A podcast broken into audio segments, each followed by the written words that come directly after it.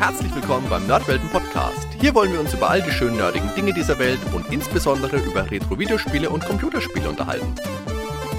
Also macht's euch bequem, spitzt die Ohren und dann viel Spaß mit der heutigen Folge.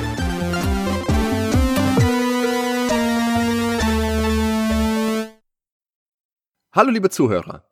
Nachdem wir uns nach der ersten Music Club Folge, das war der Nerdwelten Podcast Episode 40, äh, lang ist übrigens her, vorgenommen haben, dieses Format fortzuführen, hat es dann jetzt doch eine gefühlte Ewigkeit gedauert, bis wir heute wieder eine Aufnahme machen konnten. Und der Ben ist schon immer trauriger und trauriger geworden und jetzt, wie gesagt, geht's dann endlich los. Also wir spielen uns gegenseitig Video- und Computerspielmusik vor und unterhalten uns dann darüber, wenn ich so recht drüber nachdenke, dann hatten wir den Namen Music Club ja auch erst nach der letzten Ausgabe festgelegt. Also es war auch mal ein Konzept ohne Namen. Naja, äh, das Konzept ist auf jeden Fall bis auf eine Neuerung gleich geblieben. Jeder von uns hat weiterhin drei Stücke ausgesucht, die wir uns abwechselnd vorspielen und kommentieren. Und in der letzten Folge haben wir uns bei den Ausschnitten auf knapp eine Minute plus minus beschränkt. Aber laut unserer Twitter-Umfrage würden unsere Hörer auch gerne längere Ausschnitte hören. Und deshalb sind heute auch ab und an mal ein paar Stücke dabei, die ein bisschen länger sind. Ein vorgegebenes Thema haben wir uns nicht ausgelobt. Jeder konnte frei auswählen, was er äh, sich ausgesucht hat. Sprich, jeder ist selbstverantwortlich für die Stücke, die er mit einbringt. ähm, genau, dann sage ich jetzt auch mal herzlich willkommen Ben und herzlich willkommen Daniel. Hi, hi. Moin. Habt ihr sonst auch noch irgendwas zu sagen, bevor wir loslegen? Also du hast ja schon gesagt, ihr seid, ihr seid dafür verantwortlich. Naja, also ich kann schon mal sagen, ich habe mich an die Standardlänge gehalten. Ähm, ich habe die Umfrage komplett ignoriert. Meine Stücke sind alle eine Minute, außer, ah, kleine Schmankel, ich habe äh, einmal ein Originalstück und direkt dahinter noch ein Remix geknallt. Uh. Und da bin ich dann natürlich ein bisschen länger. Aber kommt später. Äh, also ich halte mich an so Regeln natürlich überhaupt gar nicht ich wollte erst vier Stücke direkt ein, einsteuern, aber dann habe ich gedacht, dann belasse ich einfach mal die Länge so, wie es einfach ist. Äh, kann aber sein, dass es. Was ihr wieder für. Ko ja. Was ihr für konzeptlose okay. Anarchisten seid. Nein, ich habe ich hab das. Also ich habe das gleiche Konzept wie das letzte Mal tatsächlich. Also zumindest mal so grob. Dass ich da versuche. Also gar genau. ähm, dass ich das Ganze versuche, so ein bisschen aus drei verschiedenen Zeit. Äh, aus drei verschiedenen Epochen aufeinander aufzubauen. Und äh, ja, gucken wir doch mal, was ihr so mitgebracht habt. Bei mir ist es eher so, ich habe einfach genommen, was mir so vor die Flinte kam im Endeffekt. Aber Ben, fang doch einfach mal an. Ja, ähm, ich muss aber noch mal sagen, diesmal habe ich wirklich kein äh, komisches, depressives, äh, melancholisches, ausgefallenes, äh, disharmonisches Stück dabei. Also das ist alles nur gute Laune Musik, die es heute von mir zu hören gibt. Ähm, und ich fange ja dann direkt mal an. Und zwar ja, also ich habe dieses Mal Bock, auf jeden Fall was äh, in Richtung Pinball zu machen. Und da gibt es einen Komponisten, das ist Olaf, Olof, nicht Olaf, sondern Olof äh, Gustafsson. Ich vermute, dass er aus Schweden kommt, also bin ich ziemlich sicher. Und der hat eben für diese ganzen Pinball-Spiele, gab es ja damals Pinball Fantasies, Pinball. Dreams war das erste. Das andere, Pinball Dreams. Genau, Pinball Dreams war der erste, dann kam Pinball Fantasies und dann kam äh, quasi als drittes Pinball Illusions. Und da hat der Typ halt im Alleingang die Musik gemacht. Ähm, und hier ist ein Special quasi, das ist nämlich von Pinball Illusions und da ist auch nur in der PC-Version, es gibt da wohl auch eine Mega-Version von, aber nur in der PC-Version ist der Flipper äh, The Vikings enthalten. Da geht es ja um Wikinger-Setting. Der Tisch ist gar nicht mal allzu gut. Also es gibt da noch einen anderen Tisch bei dem Flipper, der ist Babelands, also ist so ein bisschen muskulöse Kerle, äh, vollbusige Damen am Strand, das Thema. Und der ist eigentlich spielerisch der bessere. Vikings ist extrem schwer, aber die Musik, die ist, ja, ich werde sie gleich anspielen und ich kenne das Spiel erst seit ungefähr fünf Jahren und wir haben das damals in meiner Runde äh, gespielt, also mit mehreren Leuten immer und wir sind alle auf diese Musik halt abgegangen und hat sich sofort eingebrannt. Ja, würde ich sagen, hören wir einfach mal rein jetzt.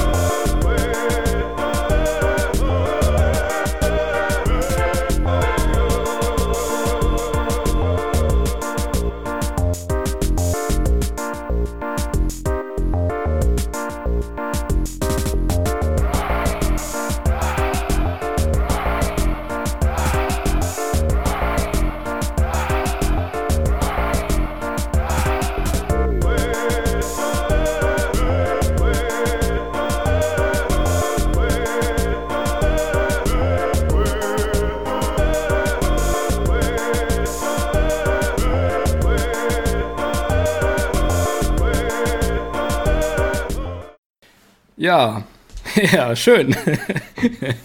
ähm, es gibt ja keinen vierten Teil, glaube ich. Ich weiß jetzt auch, woran es liegt.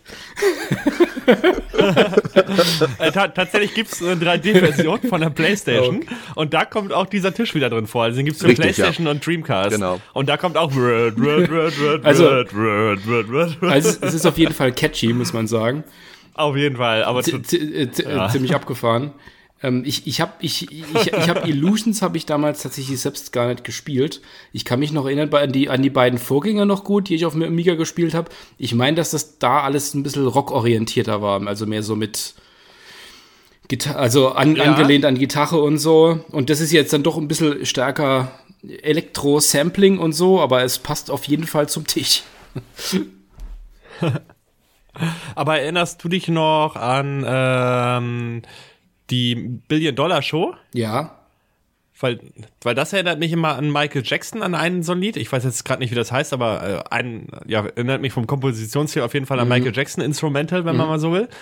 Und Partyland war ja auch irgendwie, ja, gar nicht mal rockig, sondern, ja, wie soll man das beschreiben? Es passt halt perfekt zu diesem Theme Park, der da war. Ja, also weil das war mein Lieblingslied immer. Also Partyland war von den Alten war mein Lieblingslied. Aber das hier, das ist halt so abgedreht, das, das bleibt sofort hängen. Hardy? ja. also, also, ich habe gelesen, der Olaf Gustafsson, der hat ja nicht nur die Musik geschrieben, sondern der hat auch die Tische mitdesignt. Und er hat auch am Sound von Battlefield 1942 mitgearbeitet. Pinball Illusions aus dem Jahr 95, das habe ich nicht gespielt. Ich finde generell die Musik von den Spielen ist ja so sehr, sehr transig, so, so Dancefloor-Sachen, das ist ja gerade so deine Richtung. Ben. Ja, obwohl das würde ich jetzt mehr so. Nein, nein, hier, hier nicht. Nee, nee, sonst generell ja. die Musik von denen. Ach so, ja, okay. Die hier, da hat man am Anfang ja dieses Wikingerhorn, dann kommt ein Kampfschrei und dann verfällt es in diese eher versoffene Schunkel. Das ist fast ein bisschen. red, red, red, red, red. Ja, genau, fast, fast ein bisschen jodelig, hätte ich jetzt fast gesagt. Sehr, ja, sehr ungewöhnlich. Äh, zu Beginn auf mich, ja, sagen wir mal befremdlich. Aber wenn man sich drauf einlässt, dann ist es ein witziges Stück. Und wie du also schon, schon sehr, hast, sehr cheesy, würde ich mal behaupten, das Ganze. Das äh, wollen wir auf jeden Fall mal ja. festhalten. Aber wenn der auch für 19, wenn der bei 1942 am Sound mit dran war, hat er wahrscheinlich so die Todesschreie designt oder so. Aber gerade in der Runde halt, wenn man da mit vier Leuten auf dem Sofa sitzt und dann gibt man das Keyboard immer weiter und jede Runde beginnt mit Word, Word, Word. Das, ist, das Partystimmung ist da garantiert, also auf jeden Fall. Super Einstieg, okay. ja. Und auch schön, auch, auch schön dass mal ein, dass äh, DOS Amiga jetzt hier mal am Start war. Gab's auch für einen Amiga, oder? Die Illusions. Ja. Ja, genau. Außer diesen Tisch halt, den gab's wirklich nur in der mhm, DOS-Version. Ja. Ähm, ähm, kleiner Fact noch, ich hatte immer eine Version von dem Spiel. Ich weiß auch nicht, die ist mir irgendwie zugeflogen, die Version. Bogus, Bogus. Ähm und da war es immer so, wenn man eine Bonusrunde gestartet hat, also man kann da in verschiedene Länder reisen, zum Beispiel Deutschland oder Großbritannien oder so, die kann man irgendwie erobern oder was auch immer. Und dann war man komplett Aussetzer, dann gab es gar keine Musik. Es gab halt nur Wirt, Wirt, Wirt und das war's. Und jetzt habe ich aber letztens bei Gold und Games mir das Spiel tatsächlich gekauft und siehe da, tatsächlich. es kommt in den Bonusrunden Musik. Mhm. Also, wenn ihr spielen wollt, irgendjemand, wenn ihr jetzt richtig Bock habt, wird, wird, wird. Wer nicht? Wer nicht. äh, good, und, good und Games, also. Also, ich glaube, wenn jemand das Spiel vorher nicht kaufen wollte, ich mache lieber weiter. Naja. Ja, aber wie gesagt, mit, mit, einer Runde macht das richtig Laune. Also, es ist kein Spiel, das spielt man alleine nicht lange, aber mit mehreren Leuten macht das halt Bock. Also ich hänge mich jetzt mal an dich dran ein bisschen und mache in Sachen schwierig auszusprechende Namen mal weiter, weil den Komponisten, den ich mir ausgesucht habe, der heißt Kevin Menthay, würde ich ihn jetzt mal aussprechen. Ich hoffe, das ist richtig. Und der hat Musik gemacht für ein Spiel namens Jacket Alliance 2. Jagged Alliance 2. Ich muss mich jetzt übrigens auch ganz schön beherrschen, weil ich will immer Checked Alliance sagen, so wie ich äh, früher mein ganzes Leben lang gesagt habe, ist aber falsch. Äh, das sage ich, ich immer noch so. Ja, ist aber falsch. Habe ich mich auch belehren lassen vor kurzem. Ist äh, Taktik, Reihe, in der man versucht, über verschiedene Bildschirme seine Söldner zu hetzen und Gegner auszuschalten. Sehr, sehr ähnlich mit den äh, XCOM-Spielen. Das erste Jagged Alliance kam auch zeitgleich mit XCOM raus. Ich meine, XCOM, glaube ich, ein, zwei Monate später damals. Echt jetzt? Ja. Lange her. Und okay. Ich habe das rauf und runter gespielt und die ersten drei Teile, also Jagged Alliance, dann Deadly Games und Jagged Alliance 2, die sind ja durch die Bank alle richtig, richtig toll gewesen. Die Reihe hat sich dann leider ein bisschen verloren. Heute ist die nur noch ein Schatten ihrer selbst, wird aber immer noch relativ regelmäßig fortgesetzt. Wie gesagt, für mich ist da nichts mehr dabei, was mich interessiert, aber in diese alten Spiele habe ich wirklich Stunden um Stunden um Stunden reingepumpt mit den ganzen ikonischen äh, Charakteren, Scope, Buns, der Hitman, Ivan natürlich, Herr Schocker Schock und, und, und. Und jetzt eben. Ich, ich muss ganz ehrlich zugeben, ich war damals zu blöd. Ich, ich kenne auch nur den zweiten Teil. Ich habe gerade mal geguckt, der erste, also mit dieser altbackenen Grafik noch, also war mir überhaupt nicht in meinem Bewusstsein, habe ich glaube ich noch nie gesehen. Der zweite war, glaube ich, mal bei mir bei einer GameStar irgendwo mit drauf, damals gratis. Und da habe ich es dann mal gespielt. Äh, ja, aber ich kam da nicht besonders weit. Ja, also es hat eben auch diese Komponente, dass du ein bisschen, also zumindest im allerersten Teil, dass du noch Geld verdienen musst, dass du eroberte Sektoren ja auch wieder absichern musst, weil die können auch wieder zurückerobert werden. Das gab es in späteren Spielen auch noch, führt jetzt vielleicht ein bisschen weit, aber um auf die Musik wiederzukommen, Kevin Manthey, der hat unter anderem auch Musik für Film und Fernsehen gemacht, zum Beispiel für Scream 2 und Scream 3, aber auch für Buffy the Vampire Slayer mit der großartigen Sarah Michelle Geller die jetzt ja übrigens die Tila in Kevin Smiths äh, Netflix Masters of the Universe Serie sprechen wird. Hm. Und die ah. nicht weniger goldige Alicia Silverstone wird die Königin Malina sprechen. Da freue ich mich. Äh, ja, und dieser Mark Hamill ist auch mit dabei, aber weiter im Text. Das Stück schreit mit jedem Ton 80er Jahre. Da stelle ich mir Dschungel, schwitzende Typen mit dicken Knarren vor, die durch Schatten schleichen, supergeile Dinosaurier eben. Das hätte auch sehr gut in Phantomkommando gepasst. Und ich glaube, der Film wird mein Running Gag, weil den habe ich in der letzten Music Club Folge ja auch schon erwähnt. Naja, Ab und an taucht auch mal eine Gitarre auf und ein Bass. Dahinter ist ein ganz wabernder Keyboard-Sound im Hintergrund, also eine richtig, richtig breite Wall of Sound bricht da über uns hinweg. Setzt euch da unbedingt einen Kopfhörer auf, das empfiehlt sich für unsere Musikfolgen ja aber eh. Und das hören wir im Spiel, wenn wir am Laptop arbeiten, E-Mails lesen und neue Söldner rekrutieren. Dann würde ich sagen, hören wir einfach mal rein.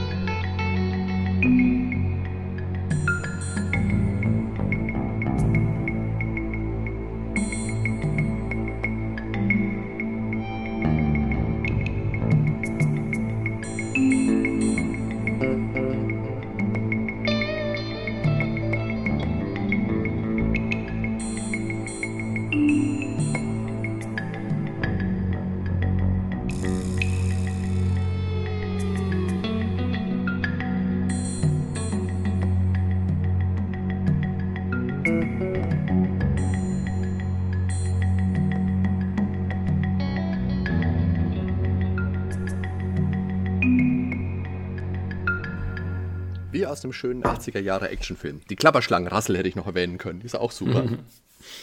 Das ist das Einzige, wozu ich mir keine Notizen gemacht habe gerade.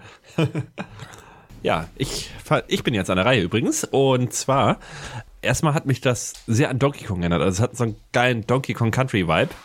Ähm, das kommt vor allem okay. durch diese Mar Marimbas mit dem Reverb drauf, also mit dem Echo. Mhm. Das klingt so wie einige Lieder aus Donkey Kong Country 1. Dazu aber im geiler Bass der so ein bisschen funkig gespielt ist. Und die Gitarre fand ich sehr chillig. Und das Ganze aber irgendwie so ein bisschen äh, Agentenflair-mäßig auch noch. Also, mir hat es sehr gut gefallen.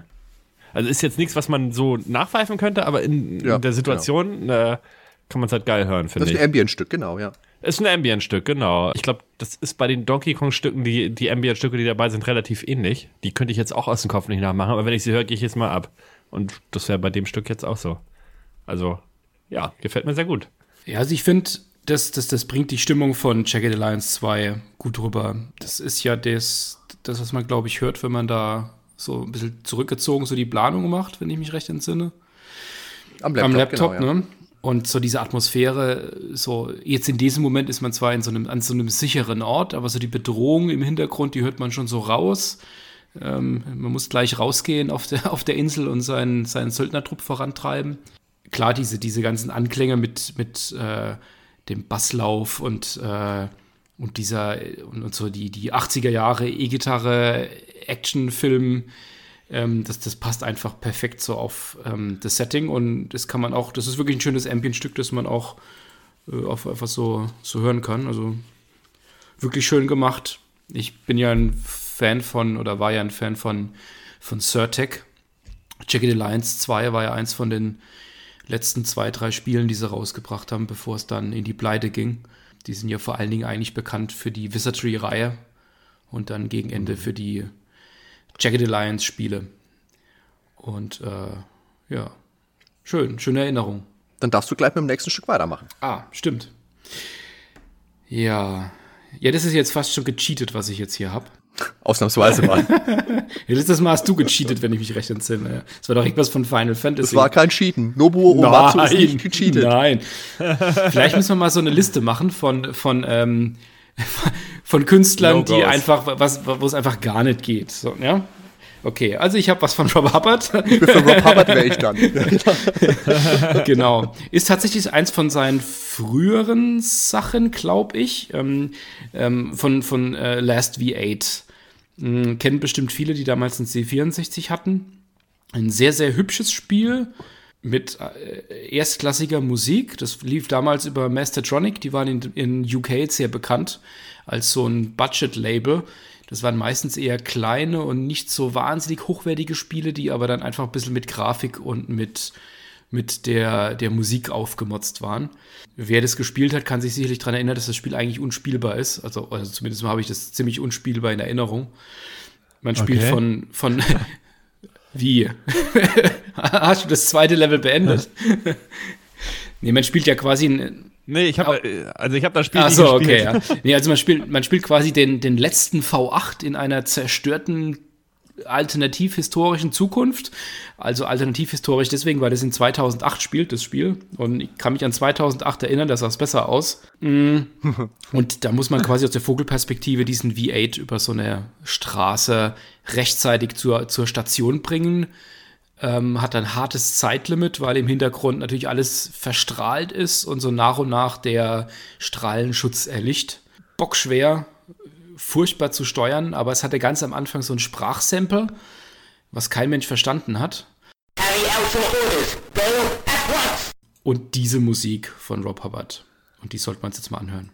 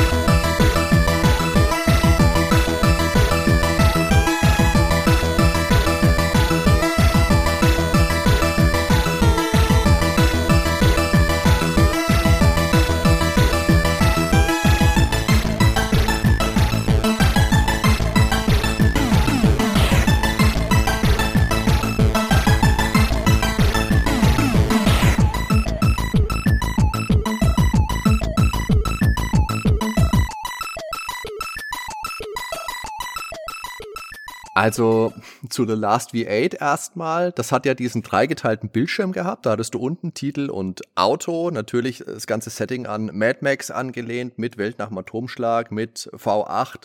Die Welt am Ende sozusagen. In der Mitte hast du dann die Anzeigen gehabt, also deine normalen Armaturen und Lenkrad und Zeugs. Und oben hattest du dann im letzten Drittel den Spielbildschirm. Und wie du sagst, das Spiel, das ist halt einfach ein Wegwerfspiel gewesen im Endeffekt. Grafik war gut, Musik war super, das Spiel war für die Tonne. Ich finde jetzt die Musik, die fängt sehr, sehr schräg an. Am Anfang habe ich mir gedacht, ai, Bevor es dann aber ordentlich Fahrt aufnimmt und dann eben dieses enorm catchy Hubbard-Melodie, ähm, äh, diese enorm catchy Hubbard-Melodie dann einsetzt. Ich finde, es ist enorm, ja, enorm vielschichtig. Der wusste ganz genau, wie er mit dem C64-SID-Chip umzugehen hat und wie man gute, abwechslungsreiche Stücke komponiert. Das Spiel, wie gesagt, habe ich nie gespielt. Ich kenne es vom Namen her und was ich, wenn ich mal drüber was gelesen habe, dann, ja, habe ich auch immer nur gelesen, Musik ist super, Spiel kannst du vergessen. Habe ich auch gemacht, aber schön, dass ich die Musik jetzt mal nachholen konnte. Dafür ein herzliches Dankeschön. Ja, gerne. Mir selber gefällt allerdings die Musik zu Kommando, das du in der letzten Music Club Folge ja parat hattest, besser. Und ich bin gespannt, was du das nächste Mal dann an Ron Hubbard dabei hast, weil wir alle wissen, er hat ja auch die Musik zu Samantha Fox Strip Poker gemacht. Ja, das es war eine harte, ich war eine harte Entscheidung. Ich habe da zwei nicht entschlafen können, welches von beiden ich nehme, ja, tatsächlich. Ja, ähm, Hubbard, ja, hattest du ja letztes Mal auch dabei.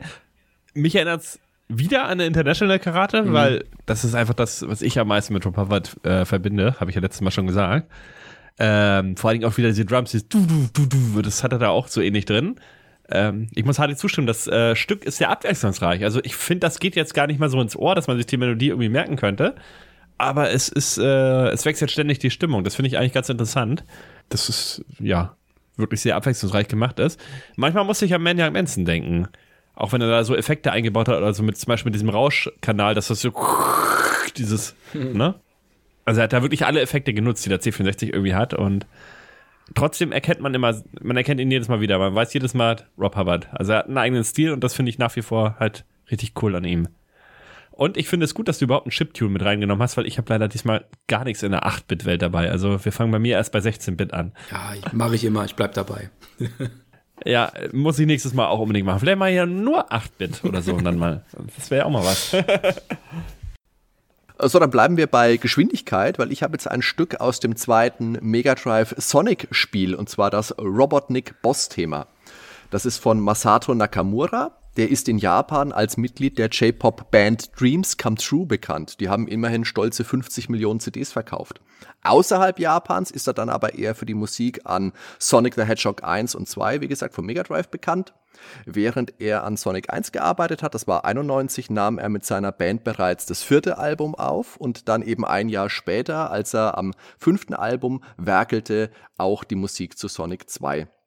Für Sonic 3 sollte er ursprünglich auch was machen, aber da man sich wie so oft nicht über Finanzen äh, einigen konnte, kam er dann eben nicht zum Ansatz. Wie wir heute allerdings wissen, wurde ein anderer Musiker für Sonic 3 hinzugezogen, weshalb das Spiel heute dann eben auch auf vielen Sammlungen schmerzlich vermisst wird, weil es da eben Ungereimtheiten über die Rechte gibt, weil dieser Musiker natürlich kein anderer war als, wer weiß es, Michael Jackson. Danke, danke. Nakamura ja. hat allerdings noch einen Remix des Sonic 2 Stücks Sweet, Sweet, Sweet für das 2006er Sonic the Hedgehog beigesteuert. Das ist ja damals bei den Kritikern gnadenlos durchgefallen und bevor ihr fragt, ja, das ist das Spiel mit der menschlichen Prinzessin. mein guter Freund Christoph, der war damals in unserer Kindheit der absolute Sega-Verfechter und er war sehr, sehr stolz auf seinen Mega Drive. Und der hat uns ja damals zu seinem Geburtstag, die Geschichte habe ich schon mal äh, erzählt, uns alle geladenen Kinder mit einem Live-Let's Play von Sonic 1 beglückt. Also das heißt im Endeffekt, er hat uns gezwungen, stundenlang zuzuschauen, wie er spielt und alle anderen durften nicht aber so haben wir die Musik eben auch kennengelernt. Und die Musik von Sonic, gerade der Mega Drive-Titel, ist durch die Bank ikonisch. Da kannst du eigentlich rausnehmen, was du willst. Besonders natürlich die Musik der Green Hill Zone, die hat bestimmt jeder gleich im Ohr. Ich habe mich jetzt aber heute mal für das eher galoppierende Boss-Thema aus Sonic the Hedgehog 2 entschieden. Das haben wir damals auch immer mitgekrölt, deswegen ist mir das auch noch so im Ohr. Also ich habe da immer meine und Christophs Kinderstimme mit im Ohr dazu, wenn das jetzt kommt. Das ist nicht sonderlich lang, aber ich mag besonders den kurzen Teil am Ende des Loops, wenn dann die Harmonie dazu kommt, weil so haben wir das dann auch immer gesungen, einer hoch, einer tief. Und dazu noch dieser schöne, stampfende, galoppierende Beat im Hintergrund. Lasst uns da mal reinhören.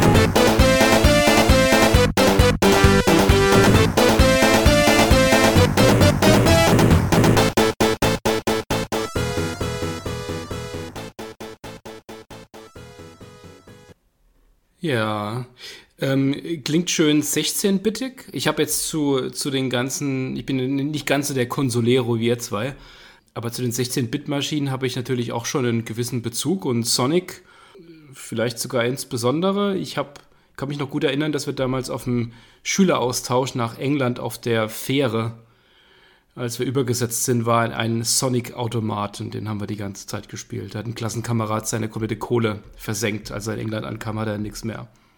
Das ist ähm, auf je, äh, sehr schön, also wirklich catchy, ähm, sehr fam also fam sag mal, familienfreundliche Konsolenmusik.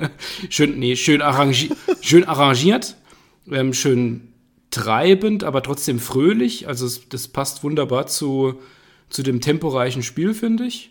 Ich habe tatsächlich aber zu Sonic 2 insgesamt gar nicht so einen Wahnsinnsbezug. Ich glaube, ich habe den ersten Teil viel gespielt, aber den zweiten jetzt weniger. Aber es klingt wirklich schön 16-bittig.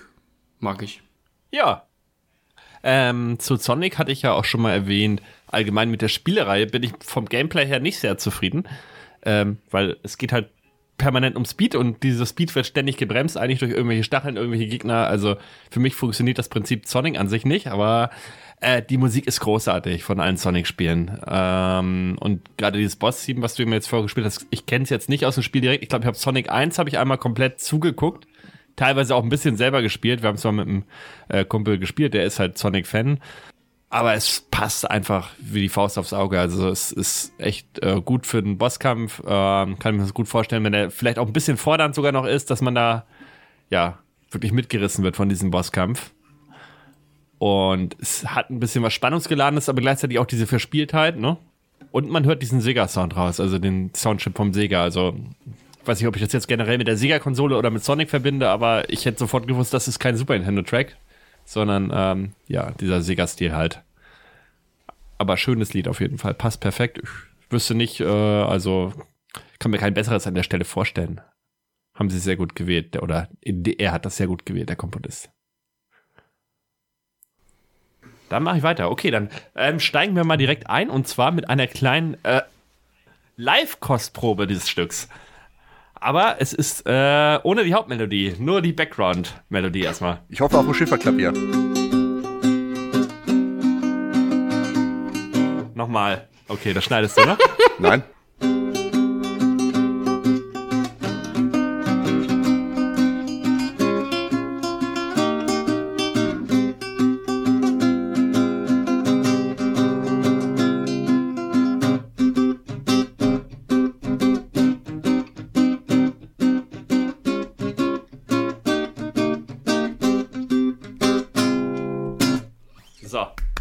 Vielleicht schon ein bisschen Spanisch und jetzt kommt das Spiel, der Track. Ach so, sollte ich vielleicht noch kurz sagen, worum es geht. Äh, Terranigma, mein Lieblingsspiel. Terranigma. Ja, Und zwar ähm, gibt es da im späteren Spielverlauf ein, ja, so Nomaden, die man trifft. Also man erschafft ja die Welt, dann erschafft man die Pflanzen, dann erschafft man die Tiere, dann erschafft man die Menschen. Und die Menschen sind halt am Anfang als Nomadenvolk umhergezogen. Und da gibt's halt dieses Nomadenvolk und da sind auch so tanzende Nomaden dann. Und da spielt halt dieses leicht spanisch anmutende Thema. Der ganze Part im Spiel ist relativ kurz, aber man ist da irgendwie total drin, wenn dieses Thema spielt. Ja, hören wir mal rein. Äh, das Quattros-Thema.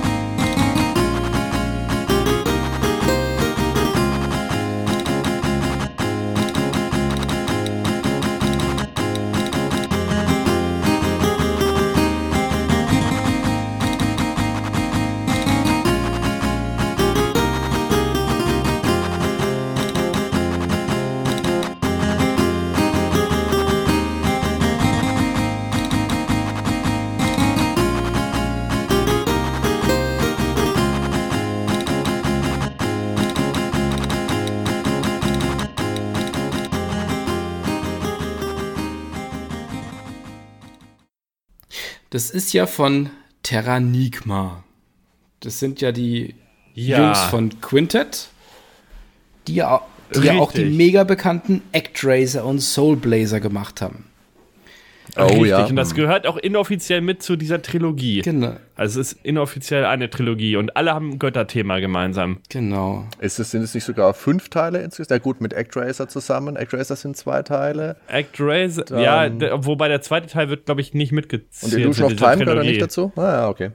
Ja, all, raus. alles sehr bekannt, habe ich alles schon mal gehört. Nichts davon jemals Ach gespielt. so, nee, Ac- äh, sagt, ja, sagt, Actraiser gehört sagt nicht mit mir dazu. alles überhaupt gar nichts. Ähm, aber ich weiß, dass es sehr bekannt ist. Ähm, ist ja ein sehr spätes Super Nintendo-Spiel. So viel weiß ich. Ähm, Mhm. Ja. Und hat, ja, hat so, so, so leichte, ich weiß nicht, was ist denn das? Flamenco-Anklänge irgendwie? Genau, so ja. ein bisschen. Auf, auf jeden Fall, ja, ja, Ja. Und das passt auch, weil die tanzen da auch so ein Flamenco-Tanz, die Damen, die man dann im Spiel dazu sieht. Ich glaube, ich müsste mir das Spiel mal anschauen. Also, das klingt auf jeden Fall sehr interessant. Auf jeden Fall. Nee, brauchst du nicht. Da gibt es einen guten Podcast zu. Verlinke ich unten. Ach, daher Und- kenn und, ich Und das. Hardy hat nicht weit gespielt und er, er hat das Beste verpasst. Also das Spiel ist das Beste, das beste Super Nintendo-Spiel. Du musst es nur 20 allerbeste. Stunden spielen und dann wird es einigermaßen okay. Äh, nein, nach 20 Stunden haben wir es durch, tatsächlich. Nee, äh, ist von Anfang an okay, aber ich weiß, was Hardy meint. Am Anfang muss man halt sechs Türme machen und da, das fand er sehr nervig, weil es sind halt ja sechs Dungeons direkt am Anfang, ohne dass viel Story passiert. Oder waren es vier Türme? Fünf Türme? Weiß ich nicht. Auf jeden Fall die Türme am Du Anfang. bist Ja. doch der Experte, hab ich gedacht. Du schreist immer Terranigma ist das beste Spiel. Du kennst dich null kennst du. Klingt sehr prickelnd, ja. Hardy, was sagst du? Hardy hat dazu nichts zu sagen, weil Hardy hat nicht durchgespielt. Also ich habe jetzt auch tatsächlich mal überlegen müssen, an welcher Stelle das überhaupt kommt. Also es klingt sehr nach Wüste und das erinnert mich tatsächlich entfernt auch ein bisschen an Zelda-Spiel und äh, Ja. Zelda-Stil und zwar an Wind Waker, an Dragon Roost Island. Das ist zwar jetzt wahrscheinlich, ein- da ist die Musik ein bisschen mehr Richtung Peru, aber das hat auch ein bisschen so die Flamenco-Gitarre am Anfang. Also es ist klassische 16-Bit-Abenteuermusik das auf jeden stimmt. Fall. Es klingt nach Steppe, auf äh, nach sich vor dem Wind vermummenden Menschen und äh, stetem Schritt gen Sonnenuntergang. Hat natürlich diesen Flamenco-Vibe, wie gesagt, habt ihr beide schon erwähnt. Und da muss ich persönlich ja immer an diesen Flamenco-Break aus Innuendo von Queen denken. Äh, Eins der größten, besten Gitarren-Soli dieser Welt, wie ich finde. Und wie gesagt, Dragon Roost Island auch ein bisschen diese, diese Percussion-Klatscher, die da äh, dazu sind, das klingt ein bisschen wie Schuhe abputzen, aber ansonsten ist es ein gutes Stück. Gut, dann äh, kommen wir jetzt zum Amiga. Ähm, ich habe mir da was rausgesucht, was zu der Zeit, als, als wir damals ähm, unsere Hochzeit hatten auf dem Amiga, so in den frühen 90ern war das, so eine von den großen Hymnen war. Also so ein, so ein Spiel, das man gestartet hat und teilweise gar nicht angefangen hat zu spielen, weil die Intro-Musik so geil war. In dem Fall spreche ich von Lotus ähm, 2. das damals ein, ein großes Rennspiel war auf dem Amiga. Ähm, da kam die Musik von Barry Leach, der ja insgesamt sehr bekannt ist, ja auch schon, schon, schon eine lange Karriere äh, hinter und vielleicht auch noch vor sich hat mit, ähm, mit endlos vielen Spielen.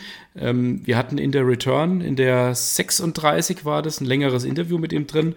Da hat er gemeint, er hätte mal gezählt, bei wie vielen Spielen er beteiligt war. Oder ich weiß nicht, wie viele Spiele oder wie viele Soundtracks. Aber er kam auf fast 500. Wahrscheinlich, wahrscheinlich Stücke oder so, ich weiß nicht mehr genau. Aber auf jeden Fall, der ist seit Ewigkeiten mit dabei. Und ähm, in dem Fall ist es so ein klassisches frühe 90er Amiga äh, UK sampled Dance Ding, ähm, das aber so typisch war für die für die ähm, für die Rennspiele damals und war aber für unsere Ohren damals was Besonderes und stach auch nochmal hervor, so wie es aufgebaut war, ähm, von dem Basslauf und was da so alles drin ist, die ganzen Synthesizer war eben eher eben sehr zeitgeistig. Ich finde, heute kann man es nicht mehr ganz so gut hören, aber damals fand ich das grandios.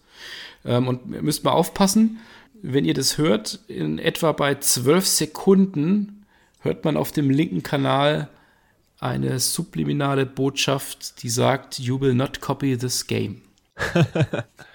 bei zwölf Sekunden. Hat es bei dir du? funktioniert? Das verrate ich, nachdem ihr, nachdem okay. das gehört haben. Ach, geschehen. Ich glaube, du hast nicht zugehört, aber ich höre es mir an, okay.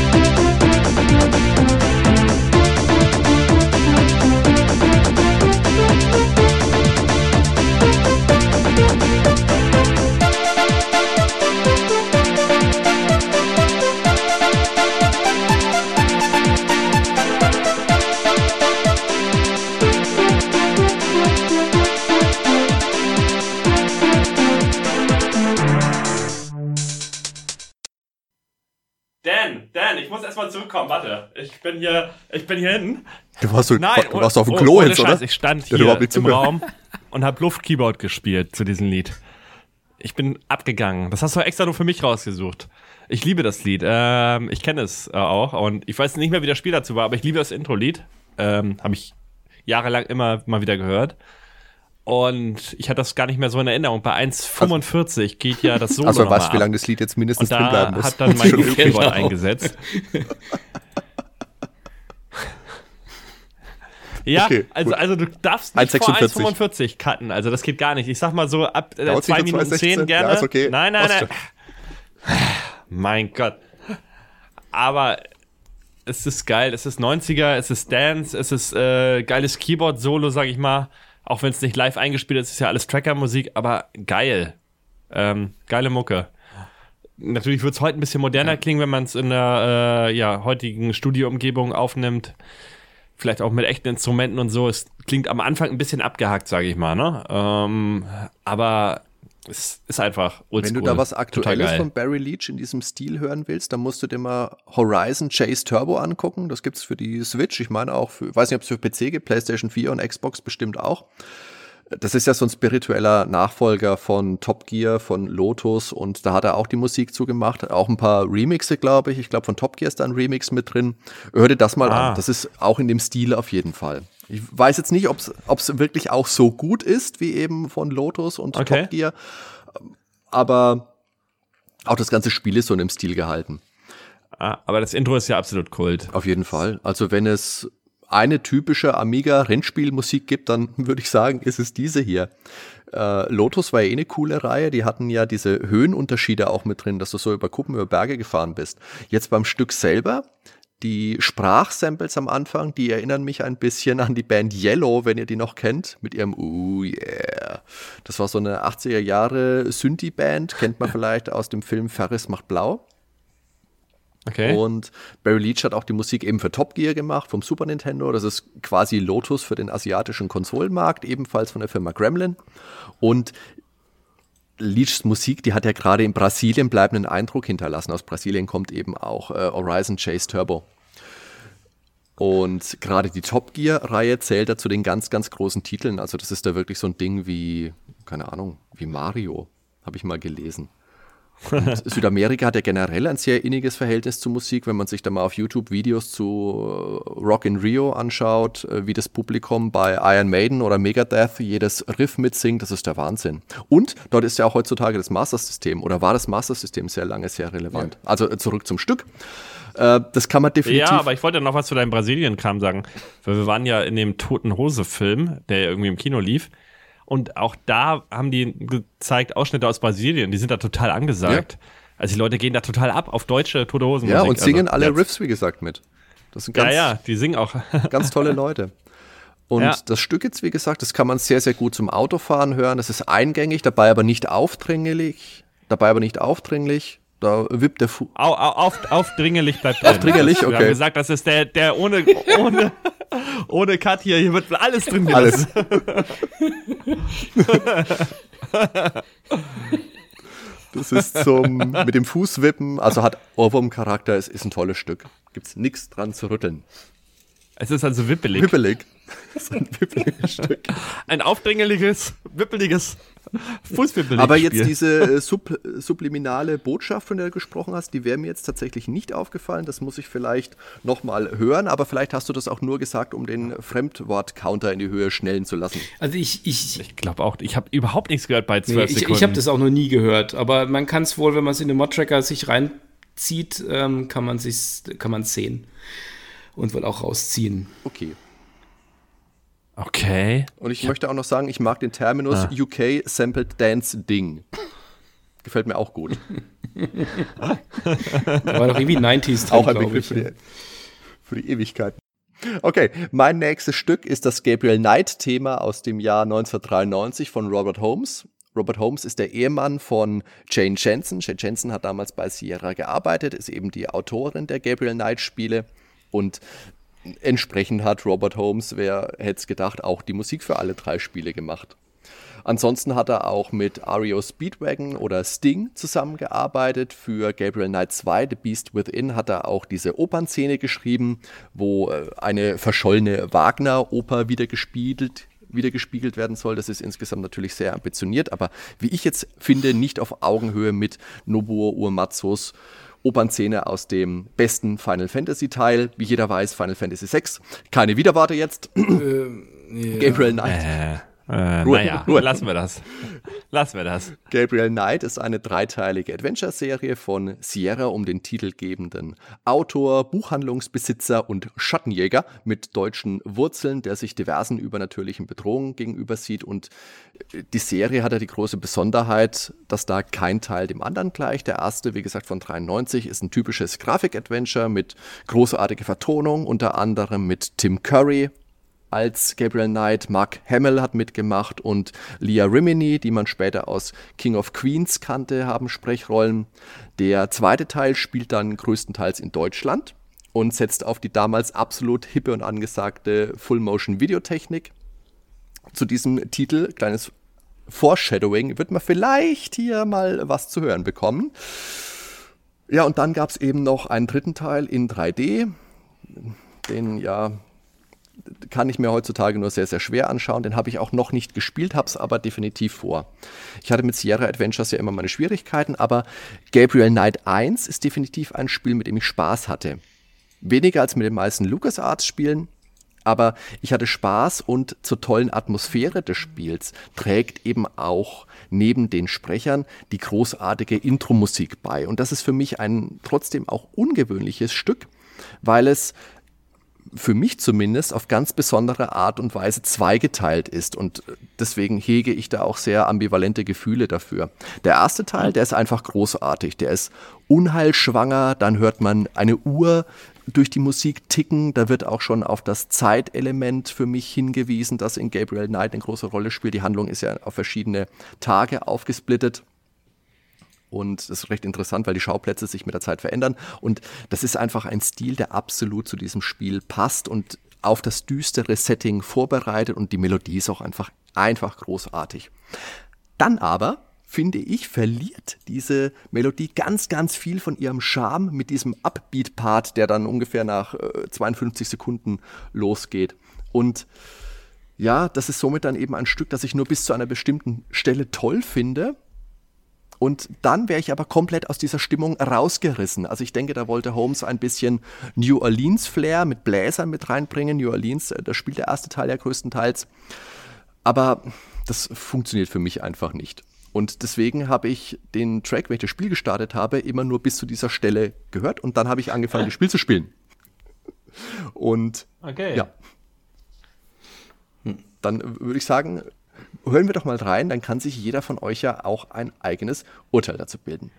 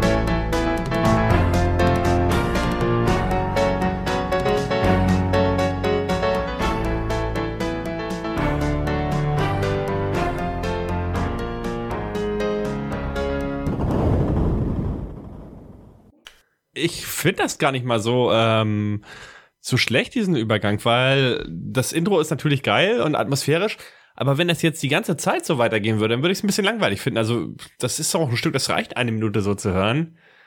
Ja gut, man hätte das dann noch erweitern können mit anderen Instrumenten und in dieser Stimmung weitermachen können. Nur dann hätte irgendwas hätte dazukommen müssen. Aber ich finde das jetzt nicht so komplett anders. Also ich finde es eigentlich ganz gut gelöst, diesen Übergang.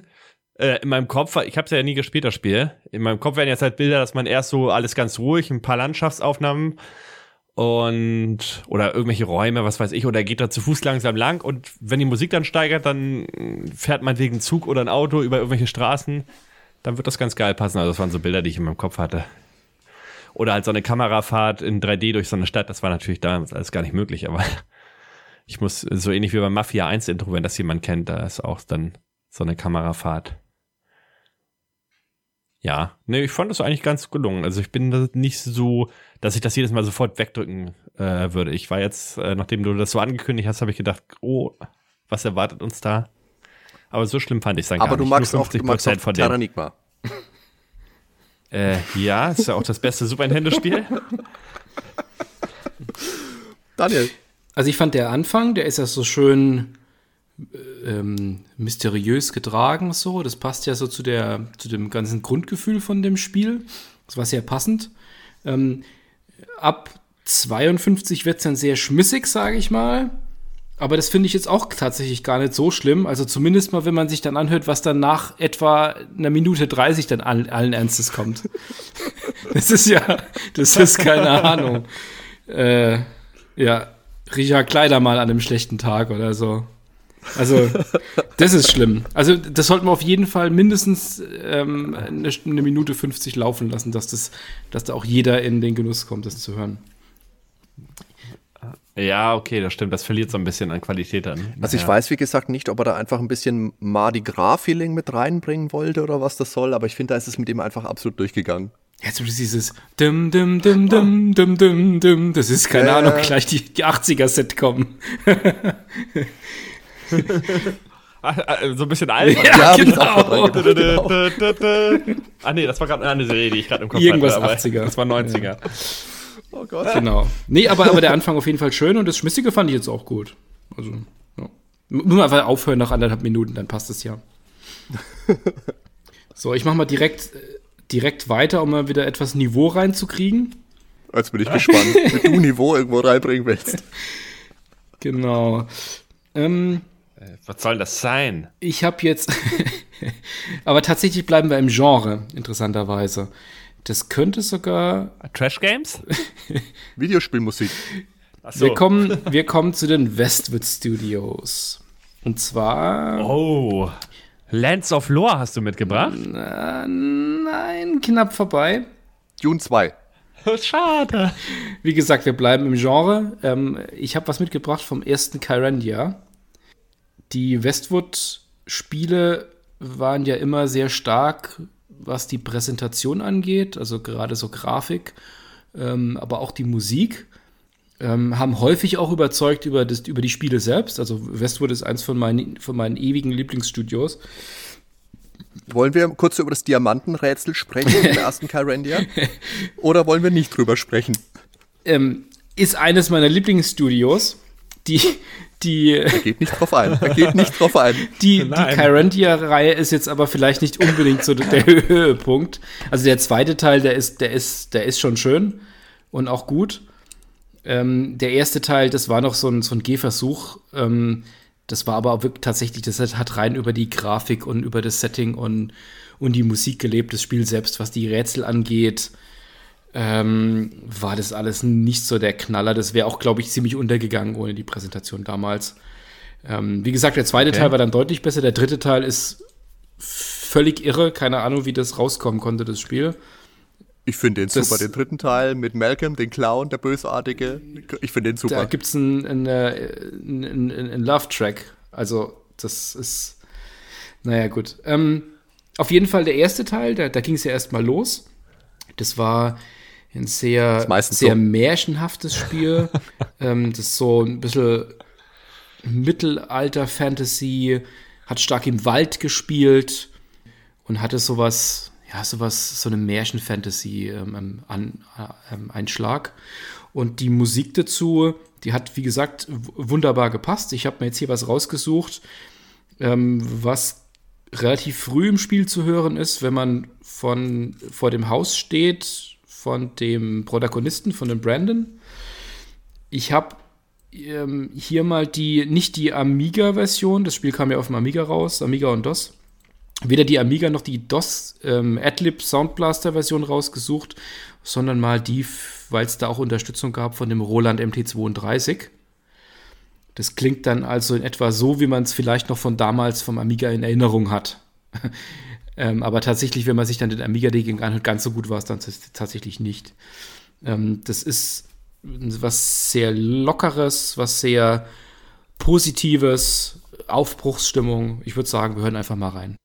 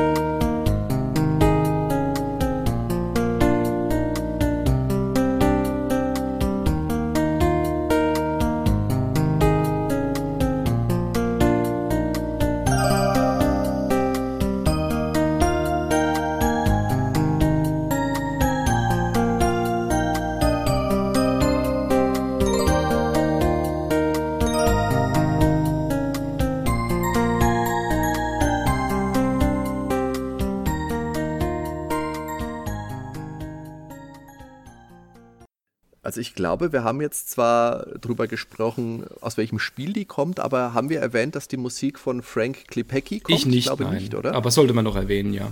Nein, und das wollte ich da, das wollte ich doch sagen. Du darfst es nochmal sagen. Das war ja so der Haus- und Hof-Komponist von Westwood damals. Der hat ja durch die Bank, ich glaube von allem, Command Conquer auf jeden Fall natürlich, ich muss ihn natürlich besonders hervorheben, weil er natürlich auch am Blade Runner Soundtrack gearbeitet hat, 97. Ja. Sehr ganz kuriose Geschichte, weil sie zwar die Musik verwenden durften, aber nicht die Originalmusik aus dem Film und er hat sich ja alles raushören müssen aus dem Film. Hat viele Eigenkompositionen mit reingebracht. ist ein ganz, ganz begnadeter Musiker.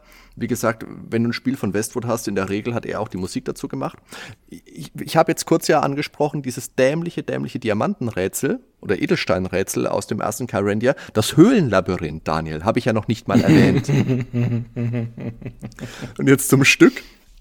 Also ich mag ja äh, Panflöten, Sinti Sound und Stücke, die sich langsam aufbauen. Später die schönen Gitarren, die dazu kommen. Das öffnet das Stück dann nochmal sehr für mich. Das klingt insgesamt total verträumt, relaxed, laid back. Wie gesagt, ein schönes Anfangsstück, ein schönes Stück, um einen Wald bei Sonnenschein zu durchforsten. Ganz, ganz toll und super geil fand ich.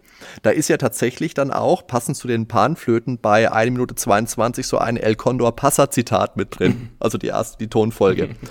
Sehr, sehr lustig. Also sehr viel, ein sehr, sehr vielschichtiges Stück von einem, echter, von einem echten Ausnahmemusiker. Vielschichtelig. Ja.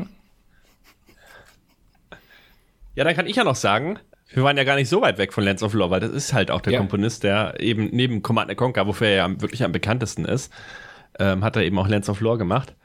Und gerade Lands of Lore 2 finde ich ja, äh, Naja, ich finde eigentlich beide großartig, also sowohl Musik von 1 und 2.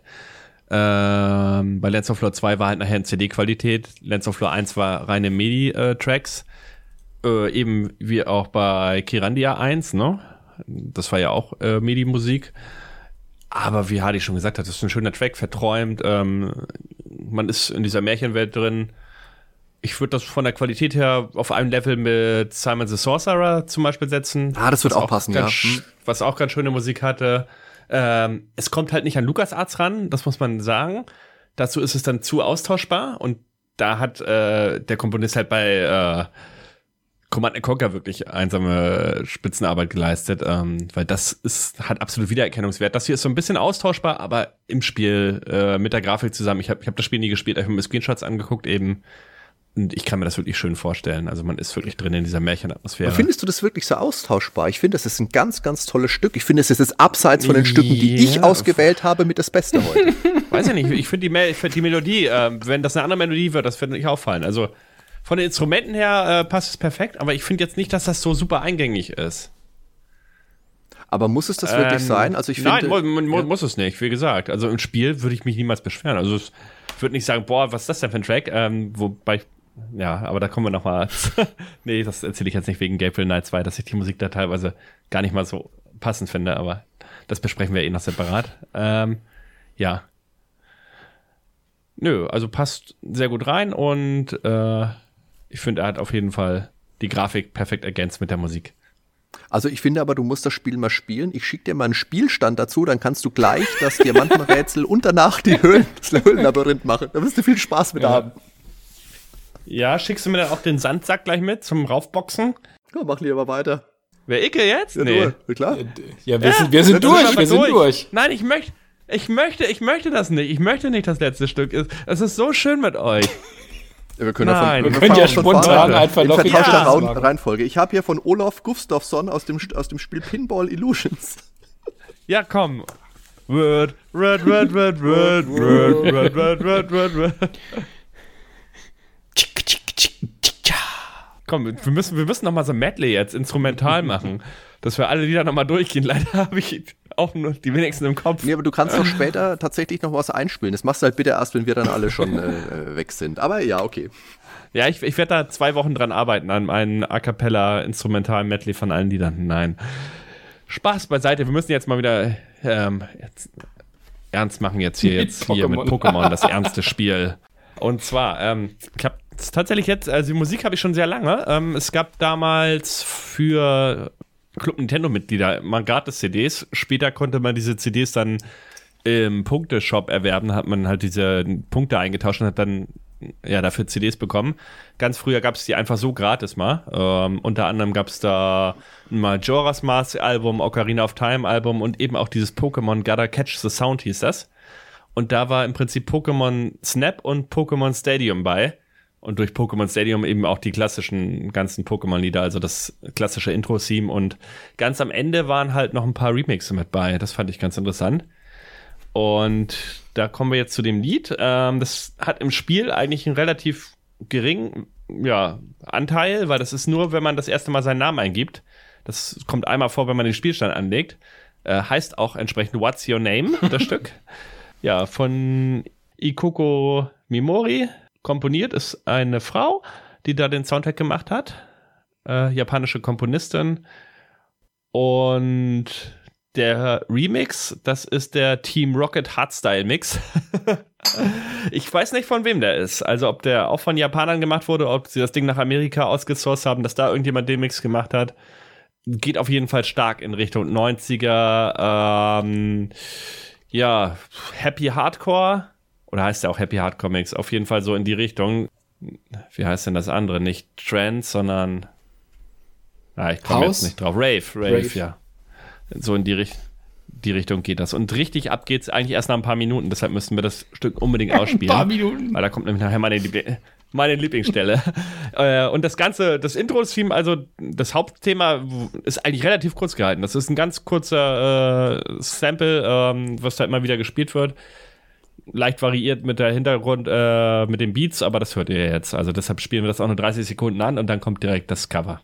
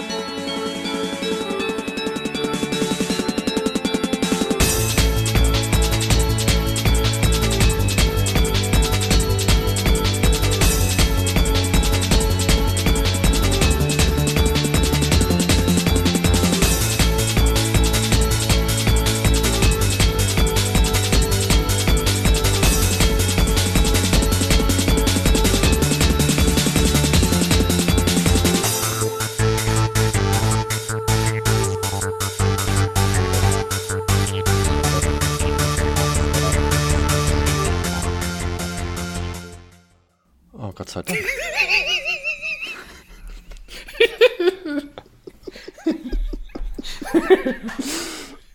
Dann fang an. Nee, du fängst an, oder? Ich? Oh Gott. okay, okay. Also mit Pokémon habe ich tatsächlich generell wenig Berührung gehabt. Das war, glaube ich, ähm, als die Spiele so rauskamen auf den, auf den tragbaren Geräten, auf den Konsolen. Das war so ein bisschen in der Zeit, wo ich da weniger so unterwegs war. Da war ich dann doch im Heimcomputersegment unterwegs. Ähm, daher habe ich mit Pokémon nahezu gar keine Berührung gehabt, außer vielleicht ein bisschen mit Pokémon Go, als der Hype kurz da war. Aber damit hat es jetzt auch nur begrenzt zu tun tatsächlich. Also ich fand das am Anfang, diese Originalversion, das fand ich äh, schön sphärig. So ein Arpeggio, der da so hoch runter geht, kann man sich so vorstellen, als hätte man sich das auf der Gitarre überlegt, so mit, mit drei Griffen. Mhm. Ähm, wirklich schön. bei dem, bei dem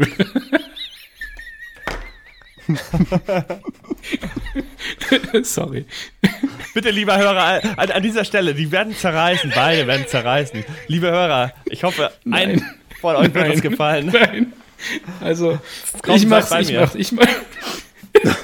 Kurz so schmerzlos. Also, als bei dem, bei dem Remix, da habe ich mich immer wieder, immer, immer wieder umgeschaut, ob hier Marusha irgendwie durchs Zimmer hüpft. Marusha ist auch mega geil. ja, mehr, mehr habe ich nicht zu sagen. Okay. Hadi wird sowieso nicht gefallen, das heißt. Also, ich habe jetzt kurz überlegt, ob ich jetzt meinen Apecho Carpaccio Witz vom letzten Mal nochmal mache, aber den hat ja damals schon keiner verstanden, deswegen lasse ich es bleiben. Also. Also Lady Memori, die hat ja laut Moby Games auch Musik für R-Type 3 gemacht, für Metal Storm und für Spartan X2. Also schon einige tolle Stücke. Jetzt bei Pokémon Snap, das habe ich schon auch gespielt, nicht so wirklich viel. Ich finde im Original, die Musik ist für das, was es ist, sie ist kurz, ist unaufdringlich, hat trotzdem einen recht guten, knackigen Bass, finde ich. Das ist okay für das, was es ist. Dann der Remix. Ich fange mal an mit, das ist halt ein typisches Bandstück. Also, du sagst Marusha, ich hätte jetzt gesagt, mir fehlen da die Jasmin Wagner, die Blümchen-Vocals dazu. Das ist so, dieses, die, diese Dance-Drums, die typischen, die dann dazukommen. Glockenspiel haben wir mit drin, also die ganze Palette. Dann die, die volle Dance-Dröhnung bricht über uns hinweg. Also, ich habe schon geguckt, ob ich irgendwo solche Brechleuchtstäbe habe, mit denen ich ein bisschen rumwählen könnte. Ja, äh, ihr habt Scooter vergessen. Also, ja, hyper. Wie viel, kostet, wie, viel, wie, viel, wie viel kostet der Fisch? Also, ich selber bin ja eher so der Metal Metalhead und vor 15 Jahren hätte ich mich wahrscheinlich einfach schulterzuckend abgewendet und heute kann ich mich doch zu einem, oh, interessant überwinden. Oh, interessant. ist doch auch, also ist nicht so vielschichtelig wie andere Stücke heute, aber ja, ist halt wie gesagt ähm, nicht so meins. Äh, wem das äh, zusagt, der, äh, ja, bla bla. Ja, als, also als kurzen ja. Nacht, äh, Nachtrag noch kurz zu meinem Lachflash. Also tatsächlich ist es ja gar nicht schlecht. Ähm, ich war jetzt bloß ein bisschen. Jetzt hör auf, dich wieder rauszureden. ein bisschen. Das ist diese also klassische Sandwich-Taktik. Am Anfang kommt was Positives, dann wird gelästert ohne Ende und am Ende kommt wieder was Positives. Ja, weil er sich, jetzt, jetzt kackt sich wieder ein, der Herr Cloutier. Damit oh, wir jetzt hier mit einem oh, schlechten oh, Gefühl, damit ich hier nicht rausgehe. Weißt du, was ich mache? Ich bringe dann. Wenn das so weitergeht, mache ich gleich den Crazy Frog nee, an. Das, ich mache einen Loop in seinen Lacher rein, dass er noch viel länger lacht am Ende. Also nein, Drei also für das, was es sein, für das, was es sein will, funktioniert es ja gut. Also ist halt, muss man halt mögen. Ich, ja. ja ich hätte es halt genau. auf einer offiziellen Nintendo-CD in der Art nicht erwartet, ja. sagen wir es so. Ja, aber zu der Zeit, meinst du nicht zu der Zeit? Pokémon Snap war von 2000? Ja, es passte. Ähm, fast ein wenig spät, 2000. Spät, ja, 90er halt. Also, es passt perfekt zusammen, äh, ist 90er, also, mhm. es passt perfekt zusammen mit der Intro-Musik von der Mega Man-Zeichentrickserie, also in der deutschen Version. Habe hab ich Hardy auch schon mal gezeigt. Ähm, und die ist halt genau im selben Stil. Oder auch ähm, das Intro von Sailor Moon. Das ist ja auch so Techno. Oder Dragon Ball, ähm, das alte Intro. Finde deine sieben. So, Dragon also Balls. das war's dann heute. das, das geht ja alles Musik, in diese Richtung. Folge, hört's auf. Vielleicht sollten wir eine Sonderfolge machen. Nur Happy Hardcore Sachen. Ja, ja die mache ich dann ganz alleine toll. Aber nehmen Sie bitte auch nicht auf. Machst du direkt einen Anschluss?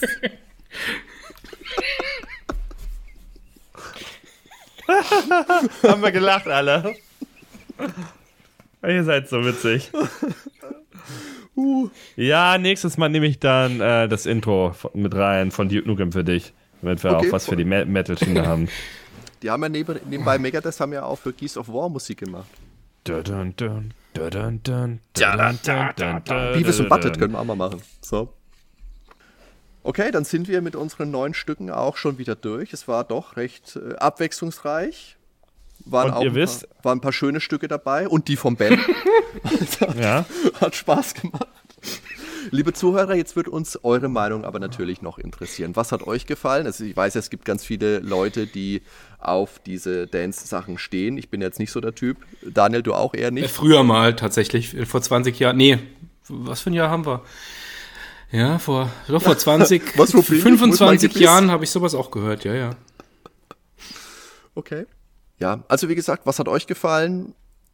Was hat euch vielleicht nicht so gefallen? Das würde uns noch interessieren. Sagt uns da Bescheid auf Facebook, auf der Homepage www.nerdweltenpodcast.com, auf Twitter. Ihr findet uns auf iTunes, auf Spotify. Wir freuen uns natürlich über Likes und Kommentare. Ich sage danke fürs Zuhören. Ben, Daniel, ich wünsche euch noch einen schönen Abend. Musikalische Grüße an euch alle. Bis zum nächsten Mal. Ciao, ciao. Ciao zusammen. in Ciao. diesem Sinne, yo, ciao.